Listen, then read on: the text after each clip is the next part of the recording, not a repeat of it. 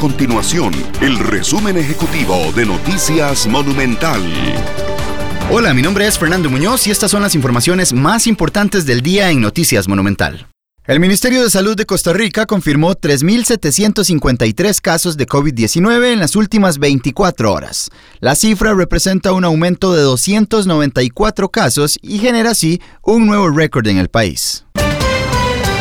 Además, las autoridades anunciaron que este próximo jueves se darán a conocer nuevas restricciones en actividades después del severo aumento en los casos de COVID-19.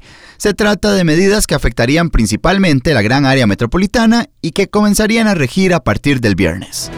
Estas y otras informaciones las puede encontrar en nuestro sitio web www.monumental.co.cr.